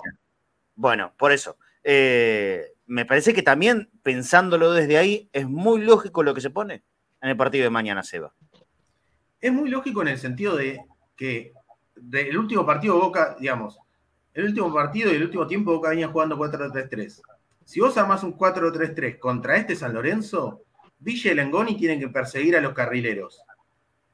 Y lo lo que termina pasando es que o, o Villa y Langoni juegan contra, eh, contra Giai y contra Braida, terminan persiguiéndolos cerca de la cancha de, de- digamos, cerca de los defensores de Boca y terminás metido atrás, o Giai y Braida te terminan atacando los laterales y te hacen el 2 a 1. Ajá. Entonces, o armás cuatro en el medio, o armás cinco en el fondo, digamos. Vos tenés que poner un lateral y un volante, o poner un carrilero, que es, se van a turnar para bajar Villa y Langoni en este esquema. No tienen que bajar los dos necesariamente, se turnan para bajar, y cuando lo ataquen por derecha, bajará Langoni, y Advíncula tomará uno y Langoni al otro, pero, pero quedás bien parado. Si no te hacen el 2-1 por las dos bandas al mismo tiempo. Exacto. Eh, este es medio un esquema, esto es parecido a lo que él hizo, digamos, exagerando. Scaloni, cuando jugó Eso es lo que estaba Holanda, pensando. Te iba a ¿Qué preguntar, pero eran Igualó dos enlaces. Holanda jugaba así, con tres en el, con cinco en el fondo, eh, con tres volantes y dos puntas. Bueno, Scaloni fue y le hizo defensivamente voy a jugar igual que vos. Entonces, te copio el esquema, nos, nos igualamos en el esquema para que no me generes una ventaja táctica por el esquema. Después hay que ver qué, qué arma ofensivamente, cómo se mueve este equipo con la pelota. La diferencia únicamente es que acá, tanto San Lorenzo como Boca, y volviendo a salvar las distancias, tienen un centro delantero adelantado, como es el caso de Bombergar en San Lorenzo y Benedetto en Boca. En el caso de Holanda, eh, Países Bajos y Argentina, eh, Gapco partía más de atrás cuando Sí, de, sí. cuando de Poi y Bergwijn eran los ofensivos. Eh, es espejar el esquema, pero con diferentes características en los delanteros. Claro, pero la idea de central es espejarle el esquema. Sin- Mm. Cuando el otro tenga la pelota, te espejo, entonces estamos mano a mano, digamos, estamos igualados en toda la cancha. No voy a estar en desventaja en ningún lugar. Eh, después hay que ganarlo mano a mano. Ahí va. Eh, tiene sentido. Y, y provo- y provocar que el equipo sea mucho más cortito. Hay que tener de en lo cuenta que que además después, a después le viene Estudiantes, que juega también con cinco en el fondo. Eh, juega- Estudiantes juega así, como, el- como paraba eh, en el Elche. Almirón. Estudiantes juega así. Como estudiante, como Almirón se jugaba en el Elche. Eh, entonces, también, digamos, puede ser que proponga esto. Eh, también hay que tener en cuenta que jugamos de visitante, la cancha de San Lorenzo es pa- particularmente ancha para cubrir todo, todo el mediocampo. Tiene sentido, por los... Tácticamente tiene mucho sentido. Hay que ver si logra que ese juego de tenencia de pelota, de salida, de triangulaciones se vea con un solo entrenamiento. Yo, La gran pregunta que tengo para el partido de mañana es si Boca es capaz de igualar a un equipo en el que corren todos. Claro. Después también en lo individual, digo, los jugadores de Boca vienen en niveles muy bajos. No, no lo voy a matar a, a Valentini porque es sus primeros partidos, pero los pocos partidos que le vimos hasta ahora en, en Boca este semestre, el otro día contra Olimpo y contra Colón, sufrió muchísimo. El- lo vi en cancha el partido, lo pude, pude ir a la cancha el otro día. Eh, me sorprendió que Valentini choque tanto al rival en vez de pensar en la pelota. No, no Sí. fue a ganar una sola pelota y fue a pegar, pierde fue a chocar todo el tiempo. Pierde mucho y, Es que y en eso le, es claramente perjudicial, ¿eh? Porque los nueve grandotes. Si vas a chocar en vez de disputar la pelota, Sí. Perdés siempre. Sí, sí. y, siempre le tocaron los nueve grandotes. Acordate, en el partido con Olimpo, no me acuerdo el apellido. Eh, en el partido contra Barraca Central también. Y en el partido contra Colón de Santa Fe. Y perdió permanente en el choque. Yo sé es, es el, principal error que le veo a Valentini. Eh, porque contra el, delantero que tiene un físico importante, no ha podido en el cuerpo a cuerpo. Es que no hay, es que, justamente, si el tip, si el rival, eh, digo, Aguanchope, ¿para qué lo querés anticipar? Si no te va a ganar en velocidad, no te lo choques. No lo choques porque él, quiere que lo choquen. Sí, claro, claro, si rebotas. Él quiere que vos vayas a chocarlo, así puede girar. Por supuesto. Aguanchope, aguantalo, si no te va a girar, no te va a ganar en velocidad. Eh, digamos, hay que ser un poco más vivo en esas cosas. Eh, justo, digo, venimos de niveles bajos. Eh, si, estos jugadores están en buen nivel, este equipo es muy bueno. espero, espero, mucho de, digamos, se notó un Figal que es el que desordena la, la defensa en el segundo gol de Colón, pero actitudinalmente dio un, vuelco en la cancha. Y yo espero eso. Eh, creo que a Boca se le extraña mucho a Rojo en ese sentido de liderazgo. Y creo que va a ser muy importante cuando pueda estar. Seguro. Eh, creo que eso todo lo que significa Rojo para este Sí, sí, por todo. ¿eh? entonces, digo, tácticamente tiene mucho sentido. Hay que ver si lo puede transmitir en los pocos entrenamientos que, que tiene. Yo también, no por dudar de la información de Fafi, pero si hay algo que tiene a favor Almirón para este partido contra San Lorenzo, es que nunca nadie lo vio dirigir a este Boca, que hace rato que nadie sabe bien, o sea, que nadie sabe bien qué va a pagar. Almirón puede salir mañana en cancha San Lorenzo con cinco en el fondo, con cuatro en el fondo, con tres en el medio, con cuatro en el medio, eh, puede salir con tres delanteros, con un solo delantero o con dos delanteros. Puede hacer cualquier cosa. ¿O no? Sí, bueno, mejor, mejor. Y, no me sorprendería dicen... 4-3-3, 4-2-3-1, 5-2-3, 5-4-1-1. Cualquier cosa puede hacer. Sí, hoy, hoy ya se. Es, que el rival no sabe cómo plantearte el partido a priori.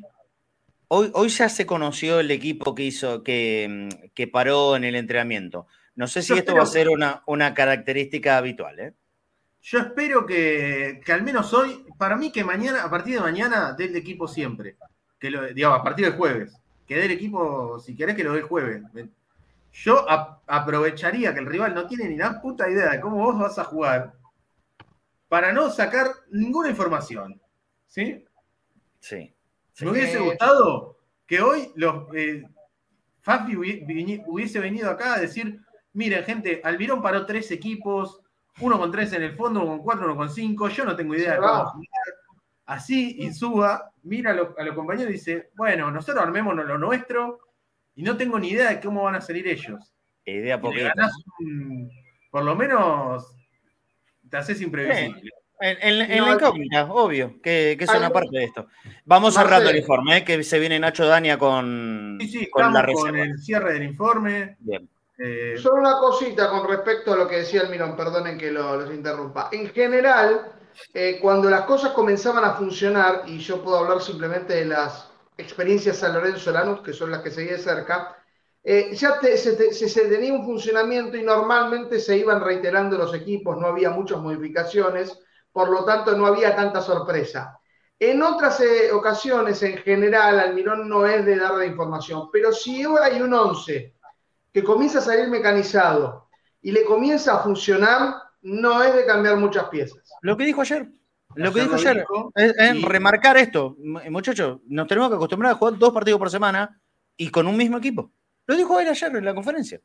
Sí. No, no, de extrañar.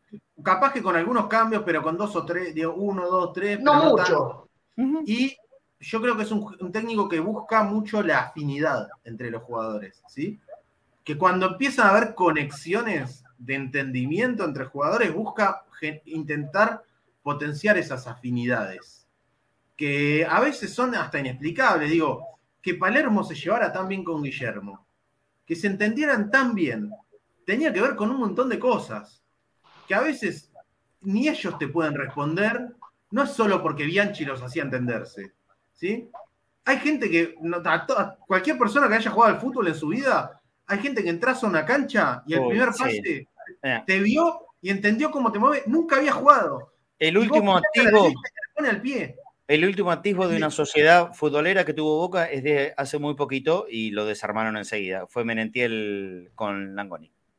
Bueno, viste, y no lo desarmaron enseguida. Pero no habían entrenado tanto, digo, no, no es nada. trabajo del técnico ahí. Nada, absolutamente nada. que de repente se entienden, tienen fluyen. Sí, sí, sí. Es, es, así. Pero que te pasa a vos, es como que te pasa a vos con la gente. Hay gente que te haces amigo de toque. O hay gente que te gusta, hay personas que te ves, te, gustas y de entrada los dos se gustan. Sí, sí, sí, Y todo lo contrario. En la cancha de fútbol pasa lo mismo. Y hay otros que de entrada te caen como el culo. Y no lo puedes ver, aunque no sepas bien por qué. Totalmente. Es así. Es en el fútbol también pasa. Gran informe de Sebastián arroba corta y al pie 11, síganlo en las redes, en Instagram, en Twitter, ahí, ahí amplía de todo. No sé si el, el, laburo del partido contra Colón de Santa Fe. Hoy preferimos pues, centrar, eh, centrarlo en esto, ¿eh? porque es para que la gente conozca en serio y le mostró todos los trabajos. Una bestia. Es infernal eh, el trabajo que contra Colón no hay informe contra Colón porque fui a la cancha, pude volver a la cancha después de un tiempo que no había podido ir por distintos motivos eh, agradezco y saludo a quienes me saludaron en la tribuna eh, sur baja. La próxima, me olvidé de llevar las. las Otra cosa, me está ocurriendo seguido también. ¿eh? Para repartir. También me está ocurriendo a mí, Marceso, el reconocimiento en la cancha, que, te observe y te digan, te escuché en cadena, que estés de acuerdo o no estés de acuerdo. O sea, te lo quiero decir porque está fluyendo eso en diferentes partes de la cancha, porque vos sabés que yo durante las transmisiones, no estoy en las transmisiones oficiales, pero estando ahí en la cancha, el reconocimiento es por este programa. Me alegro, me alegro. Te vi, Te vi en cadena CS y dijiste tal cosa.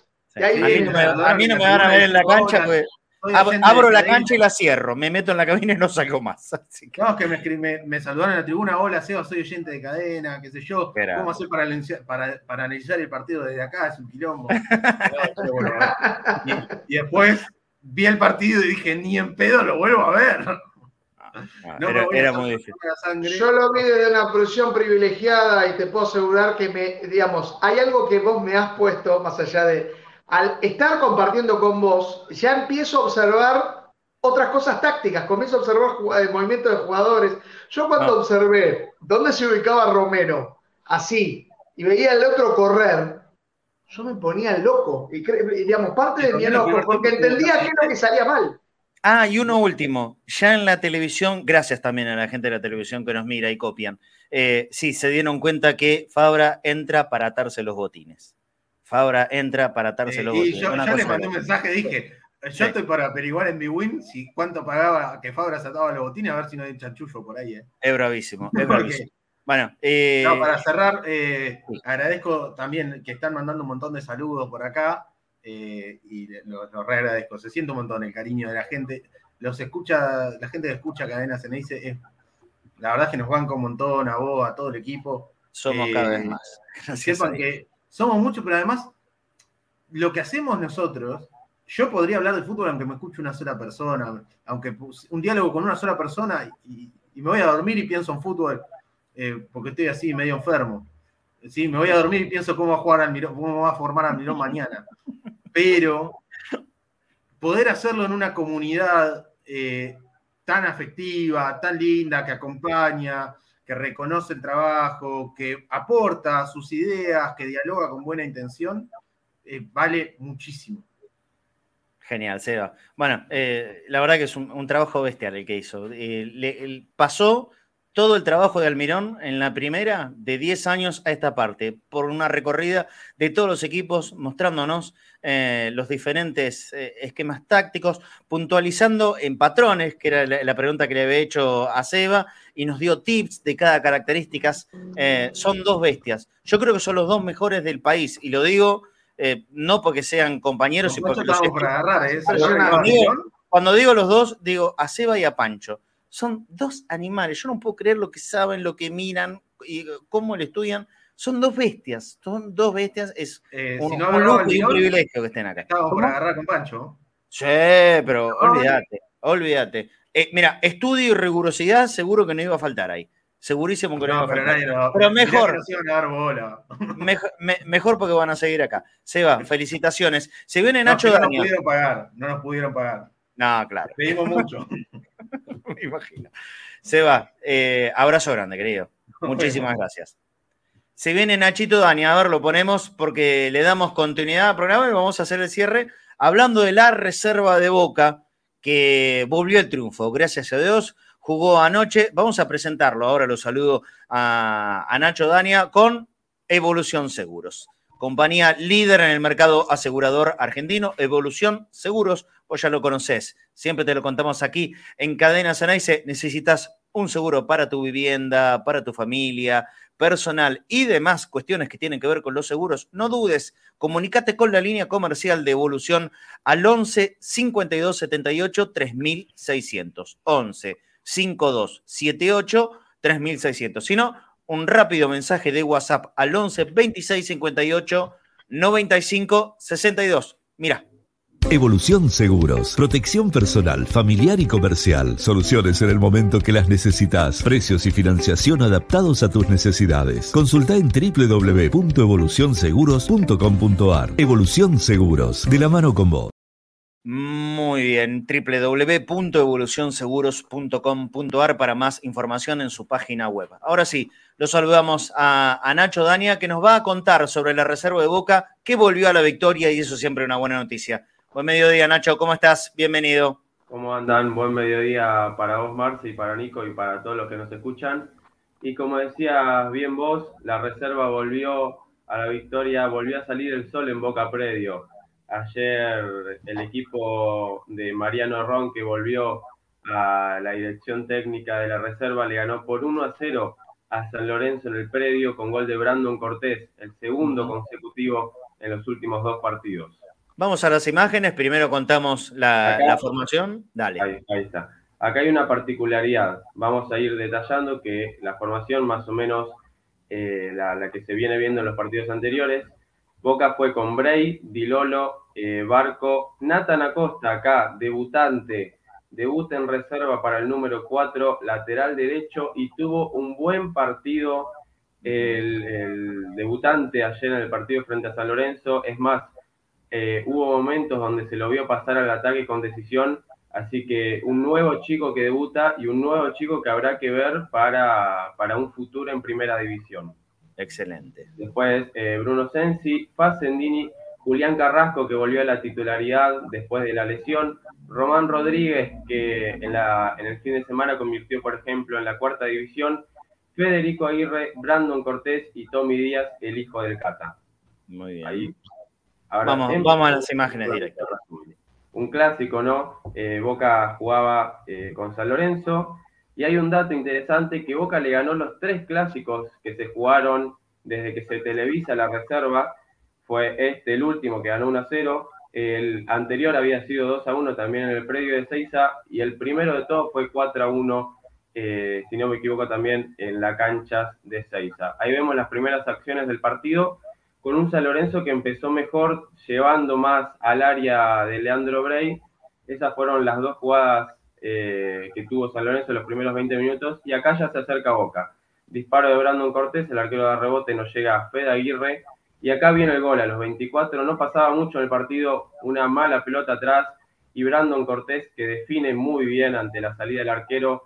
Muy marcaba- atento, ¿eh? ¿eh? Muy atento, Brandon, para robar la pelota. Sí, sí. ahí también la, la buena presión, un mal pase, eso sí, el defensor, pero después lo elude muy bien al arquero y eh, marca, como decía, su segundo gol en estos últimos dos partidos y completa eh, 12, par- eh, 12 goles en 69 partidos en lo que es la división reserva. Ahí vemos a Jorge Almirón, como ustedes ya saben, el técnico de la primera división, que ayer fue a ver al Colo Valentín Barco y obviamente a otros juveniles pero puso el foco en el lateral izquierdo ante la, ante la lesión de Fabra. Eh, Fabra, que si no me equivoco estará un mes, un mes y medio fuera de las canchas, eh, se lo vio al Mirón ingresar temprano al predio para, para ver lo que es la división reserva y, se está diciendo que el Colo Barco va a empezar a formar eh, parte del plantel de primera división y hasta puede sumar minutos ante la baja. ¿Y cómo jugó ayer? ¿Cómo jugó ayer el Colo? Ayer jugó bien el Colo, dio una buena imagen pasando al ataque, como siempre lo conocemos, así que se fue con, buenos ojos, eh, yo creo, al mirón de, de, lo que fue la actuación del número 3.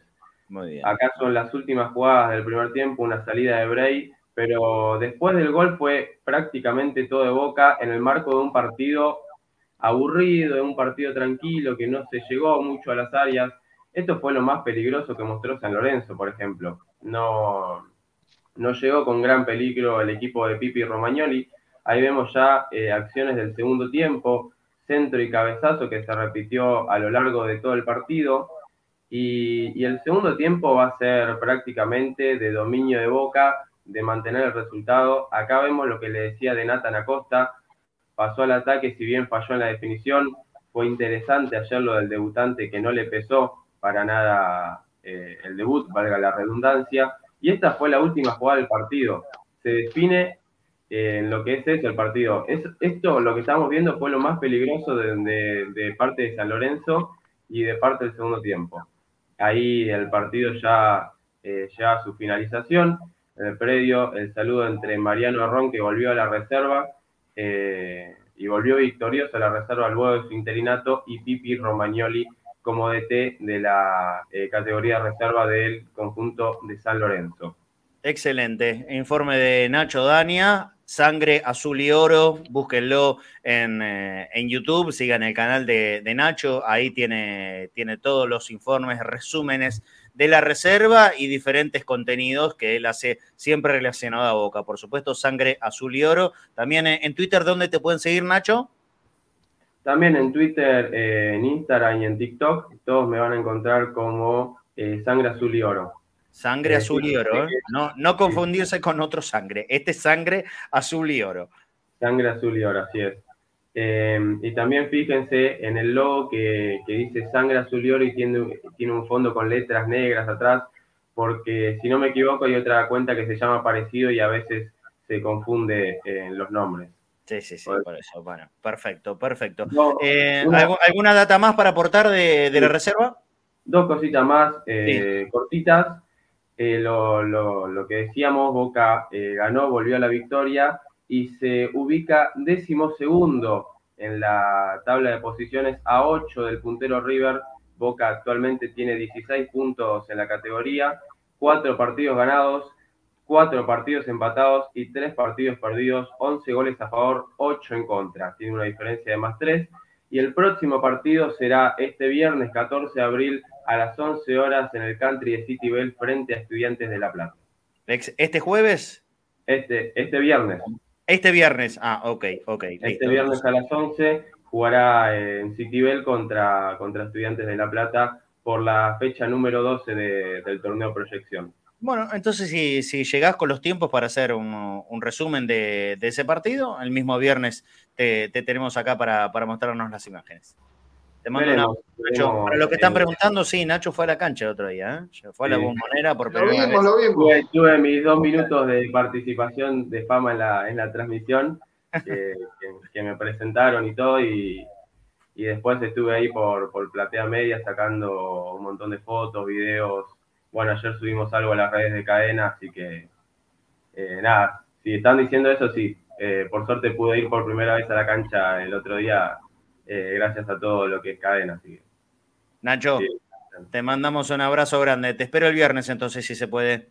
Dale, eh, yo te voy avisando y de última estaremos para el próximo partido que todavía no, no hay fecha oficial, la tiene que decir la liga profesional, pero, pero siempre que se pueda con el horario acá estaremos para hablar de la reserva que por suerte volvimos eh, a la victoria y, y, ni más ni menos que contra San Lorenzo.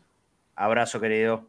Abrazo hay que tener en cuenta que Nacho tiene que cumplir con sus labores del colegio. Entonces, por eso no, siempre va a poder cumplir a rajatabla con los horarios. Es un pibe, pero evidentemente eh, tiene, tiene un gran futuro si se decide, si se decide dedicarse a, esta profesión. Lo hace muy bien, con muchas ganas, con mucha seriedad. Hay gente que pide, che, los lo resúmenes tienen que ser más Es buenísimo cuando quieren hacer el programa de afuera. Muchachos, se resuelve muy fácil esto, ¿eh? Hagan el programa ustedes, nosotros nos vamos a dormir y otra cosa, seguimos laburando.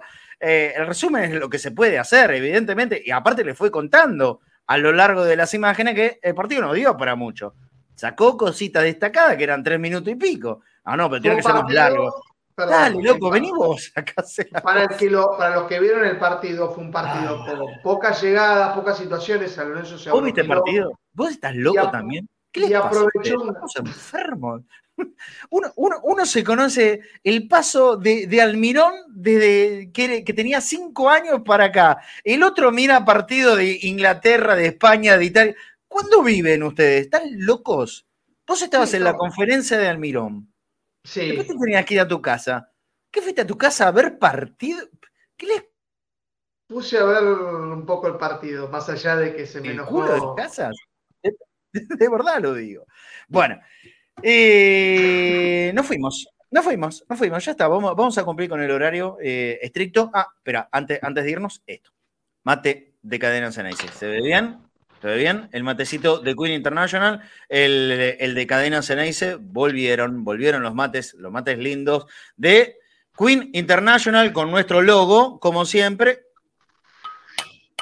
en azul y amarillo, acero quirúrgico, irrompible, perfecto. No se te va a poner nunca mal a la yerba, como le gusta a Ari. Así lo hicimos. A mí me encanta el amarillo, pero vos podés elegir también el azul. El modelo de Cadena Ceneice te lo podés ganar en boca.cadena.ceneice con nuestro alias de Mercado Pago. boca.cadena.ceneice, alias de Mercado Pago. Participa por ganarte uno de los mates de Cadena Ceneice, el que elijas. Mientras tengamos stock, no hay ningún problema. Puedes elegir azul o amarillo, también gorritas de Cadena Ceneice, ojotas de bagunza que seguimos teniendo y cada vez eh, hay más. Bueno, son todos los regalitos que tenemos hoy por hoy para hacerle a la gente que nos puede dejar su aporte, su ayuda. Siempre le explicamos y lo decimos, son muchos los gastos que tenemos y la necesidad es creciente. Por eso le pedimos la colaboración económica en Mercado Pago y en PayPal. En Mercado Pago es en boca.cadena.ceneice. Esto son regalitos que hacemos nosotros mediante sorteos para la gente que nos puede aportar, ¿sí? Y si no, en el código QR que está ahí en la pantalla para escanear en tu celular y también dejarnos tu ayuda. Esto fundamentalmente para la gente que vive en, eh, en, el exterior. Eso es lo que hacemos todos los días y la manera que encontramos para poder subsistir como medio, ni más ni menos que eso. Nosotros hacemos un regalito a cambio de la gente que nos pueda ayudar. Y estos sorteos siempre lo hacemos en el programa entre bosteros, ¿sí? Ni en Conectados al Mediodía, ni en las transmisiones.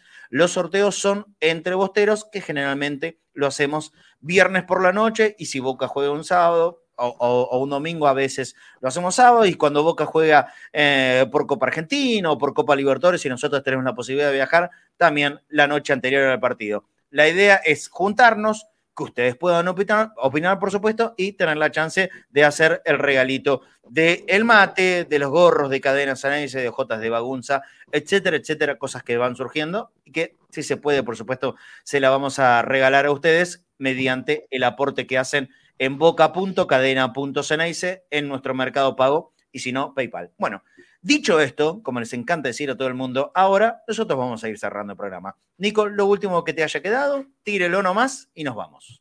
Algunos detalles rápidos. Eh, para empezar, feliz cumpleaños a una gloria como Julio Meléndez, que cumple hoy, eh, nació en 1942.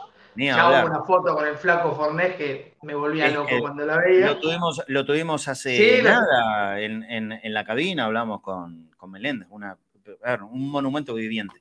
Un monumento viviente el mejor central de la historia de Boca, según dice. 154 partidos, tres títulos para él. El recuerdo, por supuesto, porque hoy nacía Roberto Cabañas, quien lo perdimos hace muy poco, 67 partidos, 18 goles, dos títulos.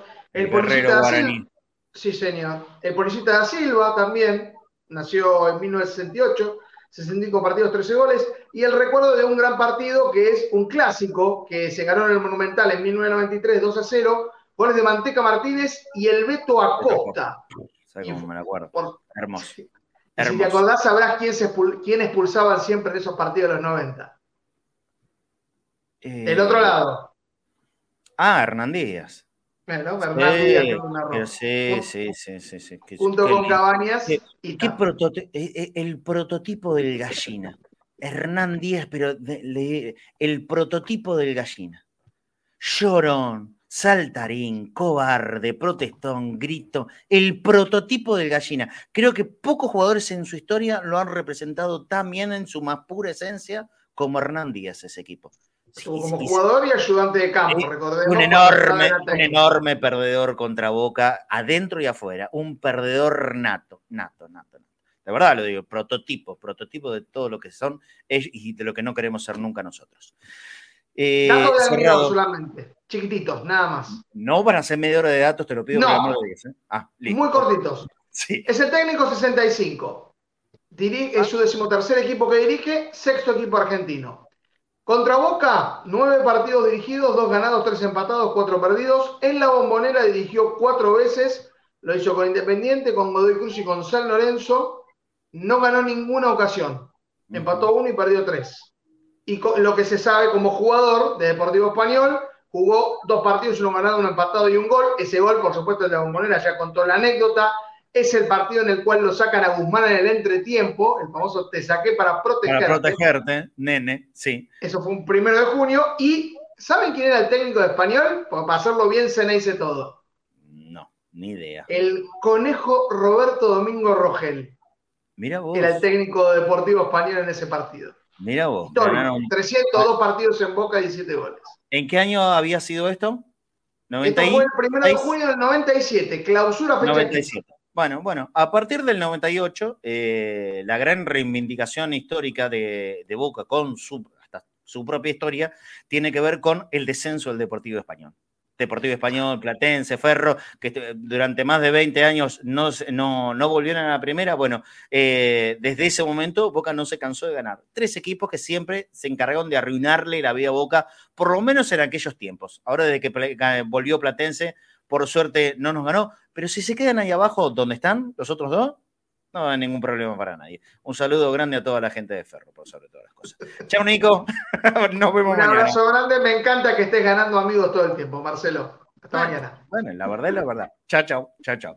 Bueno, nos vemos, nos vemos mañana. Eh, vamos a hacer mm, y mañana sí un programa a toda velocidad, ¿eh? y lo vamos a tener, tener que terminar seguramente eh, a las 2 de la tarde como mucho, porque tenemos que volar para la cancha de San Lorenzo de Almagro. Por supuesto que hay transmisión, hay cronovisor azul y oro, hay todo. Vamos a estar con nuestro programa, así que ustedes tómenlo casi como una especie de, previa de la previa de la previa.